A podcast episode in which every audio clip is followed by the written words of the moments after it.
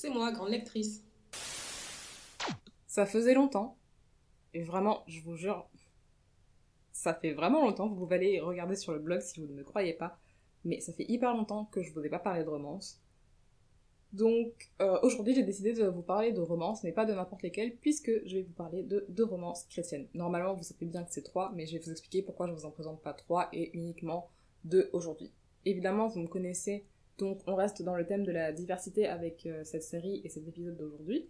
Et on commence avec un livre écrit en français, donc je suis hyper ravie de vous présenter enfin un livre en français, et qui est un roman écrit par l'autrice euh, Franca Henriette Corée. Donc je vous donne le résumé tel quel, tel qu'on me l'a donné en fait.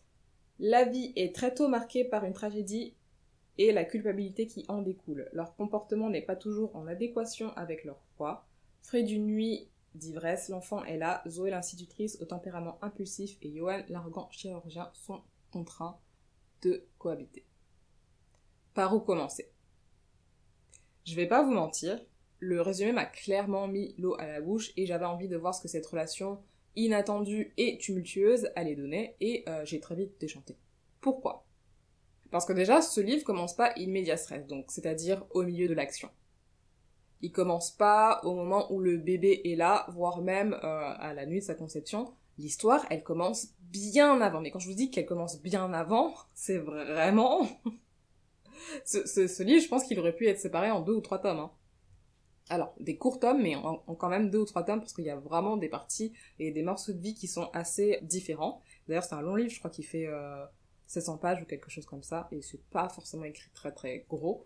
Et ça commence avec Zoé, notre institutrice, qui va vivre des, événements euh, qui sont terribles, mais qui euh, vont l'amener à faire la rencontre de Yann, qui est le chirurgien, qui lui aussi a vécu des événements terribles. Donc on peut se dire que ça, ça les a rapprochés. Lui, il a eu un accident qui lui a fait perdre la vue et il se déplace désormais en fauteuil roulant. Et il a perdu l'usage de sa main Sauf que manque de bol, il est chirurgien et en plus il est chirurgien spécialisé dans la main, donc c'est vraiment une chirurgie très très très fine et très très précise. Donc sans sa main, ben, il, il a plus de métier et euh, c'est dommage parce qu'il a fait des années et des années d'études et des années et des années de pratique pour parvenir au statut qu'il avait. Et là, il a perdu sa main. Donc il y a des tas de gens qui ont besoin de son aide et qu'il ne peut plus aider. Et même lui, au niveau de son moral et tout, c'était quelqu'un qui était devenu un peu, on va dire, arrogant, quoi, parce que déjà les médecins, bon, vous savez bien que c'est pas les personnes généralement les plus euh, les plus modestes, mais en plus lui il était vraiment très spécialisé et là il peut plus pratiquer son métier donc il a l'impression d'avoir un peu tout perdu. Non seulement ça, mais en plus il a perdu sa femme aussi dans l'accident. Bref, le livre commence avant la rencontre de ces deux personnes-là, mais c'est extrêmement long. Et je veux dire, vraiment, je comprends pas par quel mystère ce livre a pu être aussi long. Ok, 700 pages, mais je veux dire, je tournais les pages, je tournais les pages, j'avançais pas dans ma lecture, je comprends, comprends pas. C'est pour ça qu'en fait, je l'ai déposé à un moment pour, bah, pour pouvoir lire d'autres livres et y revenir plus tard. Finalement, les choses ont fini par avancer entre les deux amoureux et on a fait un bond de 4 ans dans le temps. Et quand je vous dis, je suis extrêmement déçue, je vous jure, je vous jure que je n'y ai pas cru. Mais le chirurgien et l'institutrice sont désormais mariés et ils ont des problèmes de couple c'est-à-dire, c'est-à-dire que toute la partie que je voulais voir, c'est-à-dire euh, ben, le bébé, tout ça, enfin, on a un peu passé sous silence, donc j'étais un peu dégoûtée, mais j'en reviens dessus après.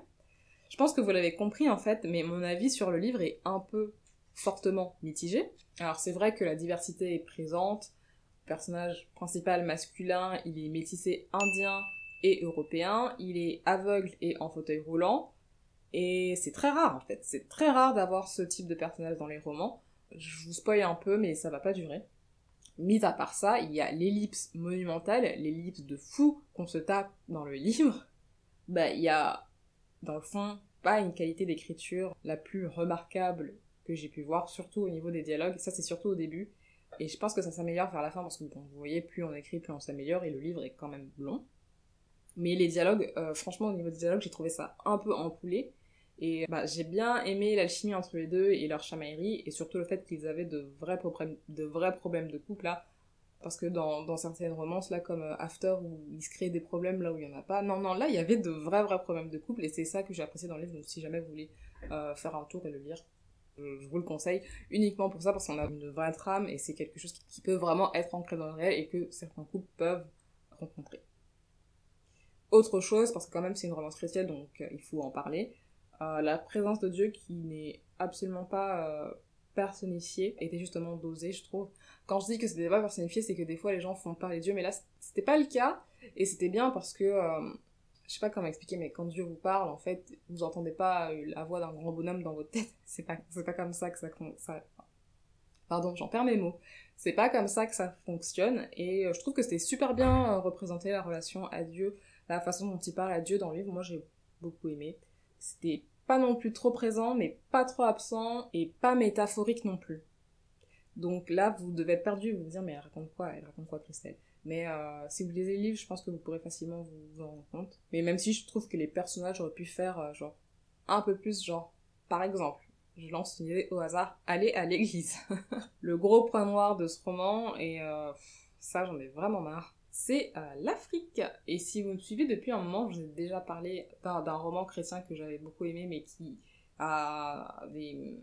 Comment dire ça poliment C'était un total mess au niveau de l'Afrique, voilà il faut arrêter, moi je pense, avec ce complexe du sauveur, les auteurs euh, blancs, arrêtez avec ça.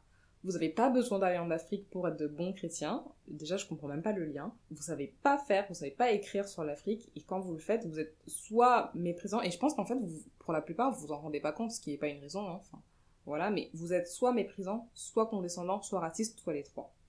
Donc, je vous cite quelques extraits de livres pour que vous puissiez vous faire votre propre idée c'est dans Blanche ressortir de la pénombre. Il y a aussi le nombre de fois l'auteur dit Afrique alors que le personnage est en Guinée, genre comme si c'est compliqué de mentionner euh, un pays à part entière.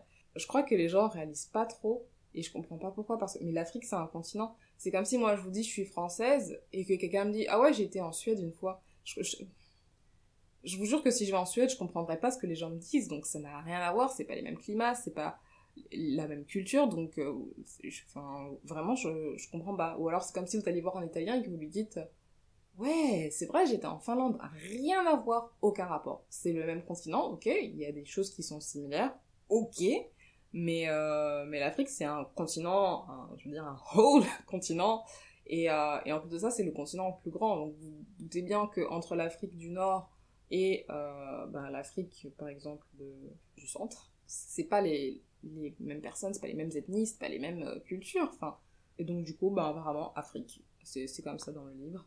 Pas du tout aimé. Faites, faites au moins un effort, euh, un effort là-dessus. Si vous êtes capable de dire que votre personnage s'est rendu en Angleterre et pas en Europe, si vous êtes capable de dire que votre personnage s'est rendu aux États-Unis et pas au Mexique ou au Canada, ben vous pouvez tout à fait dire qu'un personnage s'est rendu euh, en Guinée et pas en Afrique du Sud, par exemple. Et ça, c'était sans compter euh, l'accentuation malaisante de la pauvreté et plein d'autres détails, mais franchement, je vais pas m'attarder là-dessus et on va passer directement au livre suivant. Euh, avis mitigé, même si j'étais contente de lire une romance chrétienne qui s'est euh, plutôt bien finie, mais sans cette énorme partie euh, qui était très mal écrite sur l'Afrique. Attention, je pas dit que vous pouvez pas écrire sur l'Afrique, mais faites-le un minimum bien et renseignez-vous avant de. Vous avez des biais qui sont tellement ancrés que, franchement, c'est lourd de lire ça au bout d'un moment. C'est lourd. Et pourtant, je vous dis, moi, l'Afrique, et je vous parle vraiment du continent de l'Afrique, je le connais pas si bien que ça non plus, quoi. Le deuxième livre dont je vais vous parler, dans un autre registre, cette fois-ci, c'est The Preacher's Promise de Piper Yugule, qui se passe cette fois-ci dans le sud des États-Unis en 1866. Pour recontextualiser un peu, euh, la Grande Guerre civile, ou euh, comme on l'appelle en France, la guerre de sécession qui oppose le sud des États-Unis au nord des États-Unis. Donc le nord, c'est la partie euh, libre, avec généralement les abolitionnistes et ceux qui sont contre l'esclavage. C'est la partie qui est libre depuis un certain moment, qui est libre depuis, je crois, 1860 ou un truc comme ça, mais je suis pas hyper calée non plus euh, en guerre de sécession. Bon bref, eux ils sont libres, et ce qui n'est pas du tout le cas du sud, donc les États confédérés, qui eux se battent et qui se battent très dur tous les jours pour garder leurs esclaves. Ça c'est le contexte. Donc ensuite vient notre héroïne qui s'appelle Amanda, et elle, elle vient du nord elle a quasiment pas connu l'esclavage, elle a pratiquement toujours été libre, son père était libre, et en plus de ça, c'était quelqu'un d'assez... Euh, qui avait un, statut, quoi. Il était, euh, il était avocat, en fait. Donc, il a insisté pour que sa fille, elle, elle, elle reçoive une éducation, et Amanda, ensuite, est devenue euh, institutrice, et en plus, son père était affranchi depuis longtemps, enfin, bref. Il avait un certain bagage culturel qui lui a permis, en fait, de faire des études et tout. Amanda, qui finalement a, eu son diplôme d'institutrice, elle cherche du travail. et elle trouve une place dans le village d'Oberlin, en Ohio, où elle rencontre Virgile le forgeron. Donc, c'est-à-dire qu'elle est partie du nord, comme elle cherchait du travail, elle est partie du nord des États-Unis vers le sud des États-Unis, qui euh, vient tout juste d'être libérée. Et là, elle rencontre Virgile le forgeron, qui, en fait, il a une double, voire triple casquette, Virgile. Il est forgeron, il est aussi pasteur et il est aussi le maire de la ville. Et euh, Virgile va lui dire Qu'est-ce que tu fais là, ma cocotte? Repart. Je sais pas si, en fait, vous vous rendez compte, mais ils, sont. On va dire qu'ils ont à peu près la même culture tous les deux. Enfin, il y a des tas de similitudes entre eux. Ils sont noirs tous les deux. Ils sont plus sujets à la pauvreté tous les deux. Ils sont états-uniens tous les deux. Mais ils ont complètement pas la même culture, tout simplement parce que elle, elle sait pas du tout ce que c'est que d'être enchaînée, que d'être esclave, que de souffrir, alors que lui, ben, ce qu'il a vécu toute sa vie, et même l'idée de liberté pour lui est très, voire même trop peu récente. Et donc du coup, ben, ce qui fait qu'ils vont rentrer, euh, vont rentrer en collision parce qu'ils vont pas du tout se comprendre. Toujours est-il, Amanda, elle veut euh, continuer à étudier, et les enfants, euh, les enfants du village ont besoin qu'on leur apprenne à lire et écrire pour des raisons évidentes. Sauf que Amanda, elle est, elle est célibataire. Gros, gros problème. Elle ne peut pas rester. Alors, on recontextualise, hein. Ne tombez pas dessus, on est en 1860 là. Donc, elle ne veut pas rester seule chez elle parce qu'une femme euh, seule, c'est très mal vu. Donc, qu'est-ce qui va se passer? Je vous la fais courte. Mais euh, Virgile et elle, ils vont se marier. je, rigole là, mais j'ai rigolé aussi en lisant ça dans le livre. Genre, rendez-vous compte qu'il y a une époque où ça c'était possible. se marier, genre parce qu'elle, elle pouvait pas rester seule et que lui, il était célibataire. Et en plus, il avait. Euh, sa femme, en fait, elle est morte à cause de, de l'esclavage. Et, euh, et ben, ils l'ont laissé. Enfin, un peu comme j'en avais parlé là pour euh, le long voyage d'Henri. Sa femme, on, l'a vendue en tant qu'esclave et euh, du coup, ben, il est resté avec leur petite fille et finalement, ben, sa femme, on sait pas, on sait pas où elle est. Et lui, il doit, enfin, sa femme est morte après coup, on l'a su, mais lui, il doit rester avec sa petite fille et forcément, c'est pas très bien vu non plus parce que c'est un homme et comment est-ce qu'il pourrait s'occuper d'une petite fille de façon adaptée. Donc voilà, on est en pleine culture du 19e siècle, mais voilà, les choses sont telles qu'elles étaient. Et bah voilà, romance un peu, euh, vous savez, j'ai pas envie de dire basique, parce que quand même c'est des thèmes qu'on voit rarement en romance, genre l'esclavage, etc. Euh, surtout à cette période de, de l'année, c'est des choses qui sont très rares et que j'aime beaucoup, donc j'ai apprécié lire ce livre. Par contre, euh, faut, faut quand même s'accrocher, hein, c'est pas, je trouve que c'était pas le roman le plus facile d'accès si vous voulez commencer à lire euh, en anglais par exemple. Il y a des mots, bah ça c'est lié forcément à l'époque à laquelle ça se passe, mais il y a des mots que je comprenais pas. Euh, qui sont même parfois en ancien anglais quand ils parlent, donc c'était pas évident, évident à lire, mais néanmoins j'ai beaucoup, beaucoup euh, aimé ce livre. Il y a des tas de révélations qui vont être, euh, qui vont être faites finalement, et puis on assiste à la formation du couple en tant que tel, parce qu'il y a des tas de choses qui, se jouent entre les deux, genre ils sont mariés, mais ils se connaissent pas, donc les relations sexuelles, comment on fait, ce genre de choses, est-ce qu'on fait déjà tout court, le consentement, etc. Est-ce que lui, euh, il veut d'elle, parce que à la base, ben, il voulait même pas qu'elle reste dans le village, Ouais, voilà, franchement, euh, j'ai passé un, bon moment en lisant ce livre. Et sinon, euh, dans la même veine, j'ai aussi lu après Rebelle de Beverly Jenkins. Alors, je me doutais que les histoires allaient être similaires, mais pas similaires à ce point quand même. Déjà, si vous regardez les couvertures, c'est à peu près les mêmes. Je me serais pas dirigée vers elle euh, au premier abord parce que je, enfin, les couvertures, je les trouve vraiment datées et elles sont pas du tout dans mon goût en fait.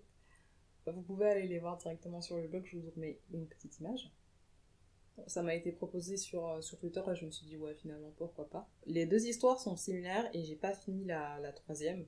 Parce qu'en fait je trouvais déjà que, que c'est trop similaire à la première que j'ai lue et en plus, enfin la première, euh, donc du coup The Preacher's Promise là. Et euh, en plus de ça, enfin c'est pas les mêmes autrices déjà. Donc ça m'a étonné mais bon voilà, elle est elle est aussi institutrice, etc., etc. Et puis on menace l'école. Bon, c'était vraiment très similaire, quoi. Et je trouve que l'intrigue, en fait, était vraiment, mais alors vraiment basique, genre basique de ouf. Comment est-ce que je peux pouvoir situer ça? Le personnage principal, dont j'ai oublié le nom et j'ai même pas envie d'aller voir, pour être honnête. Donc on est aussi en contexte d'après-guerre, elle est institutrice et elle va se battre pour... Euh, ben, les Blancs veulent fermer les écoles des Noirs et elle veut se battre pour que les écoles des Noirs puissent rester ouvertes. L'intrigue principale, c'est qu'en fait, elle, elle croit pas à l'amour, elle croit euh, au mariage de, de raison. Donc deux personnes qui ont des, si vous voulez, pas des affinités, mais bah, des raisons par exemple matérielles ou financières de se marier, sauf que ça va être contrecarré parce qu'elle va rencontrer quelqu'un qui est complètement différent d'elle. Et puis euh, lui et sa famille sont des, fervents euh, messagers de l'amour, ils croient en l'amour, tout ça, enfin l'amour, l'amour, l'amour, l'amour et elle c'est pas quelque chose qu'elle connaît donc elle va pas comprendre. J'ai pas lu l'histoire et franchement j'ai trouvé que c'était long, genre on a compris que vous vous tourniez autour au bout d'un moment, ça y est, concrétisé et là non, je suis arrivée peut-être à la moitié du livre je crois on n'est toujours pas au moins de petits rapprochements. Enfin, c'était trop long à mon goût. Je pense que ça reste de la romance, donc on sait ce qu'on veut, et si c'est trop long à venir, ben ça n'a aucun intérêt. Arrêtez de vous tourner autour comme ça. Euh, voilà, on a compris où vous vouliez en venir, là on veut que ça se concrétise. Donc c'est trop long, donc je suis désolée, ben, j'ai pas fini ce livre. Euh, surtout qu'il était déjà très similaire au premier, donc franchement, voilà. Je me suis dit, ça sert à rien de, de relire euh, la même histoire deux fois. Donc j'ai abandonné ma lecture et euh, guys, je voulais vous dire, c'est totalement ok de faire ça, c'est correct. Enfin, je sais que des fois on a des scrupules et tout, mais on peut abandonner une lecture si elle ne nous plaît pas. Vous, vous ne devez rien et de toute façon, vous ne devez rien ni à l'auteur ni au livre. Et en plus de ça, je trouve que c'est le parfait moyen pour se dégoûter, surtout quand, par exemple, vous lisez euh, en anglais et que c'est pas forcément accessible. Enfin, c'est juste une histoire de vous dégoûter, juste pour vous dire que je l'ai lu jusqu'au bout, je l'ai fait ça n'a strictement aucun intérêt donc. Si je peux vous donner un conseil, ne faites pas ça et soyez capable d'avoir une lecture, vous allez voir, ça va changer votre vie. Voilà, sur ces bonnes paroles, je vous dis merci de m'avoir écouté. Toujours la même chanson, on n'oublie pas, on s'abonne, je suis disponible sur toutes les plateformes d'écoute, Apple Podcast, Spotify et Google Podcast. Vous pouvez évidemment me retrouver sur le blog parce qu'il y a aussi des articles euh, écrits, je tiens quand même à le préciser. Les derniers articles que j'écris, je crois que je vous propose peut-être des romans jeunesse. Donc ça, c'est très important et très intéressant à lire parce que je le fais pas souvent. Donc je pense que quand je le fais, réellement, vous devriez, aller écouter parce que ça n'arrivera pas, ça n'arrivera pas euh, très très régulièrement. Quoique j'adore lire des livres pour enfants, là n'est pas le problème. Mais pour certaines raisons, je n'en ai pas à foison. Donc quand ça arrive, euh, s'il vous plaît, allez les écouter. Ça peut donner de bonnes idées. Et puis je me décentre un peu de, du focus de la littérature noire et on va voir un peu ce qui se fait dans d'autres population opprimée, donc je suis au Canada, population opprimée, autochtone, Première Nation, etc. Voilà, donc je vous encourage tout à fait à aller écouter ce petit épisode. Euh, si jamais je vous le mettrai, je sais pas comment on dit dans la barre d'infos, en bref, vous pourrez euh, facilement retrouver cet épisode si jamais vous en avez envie.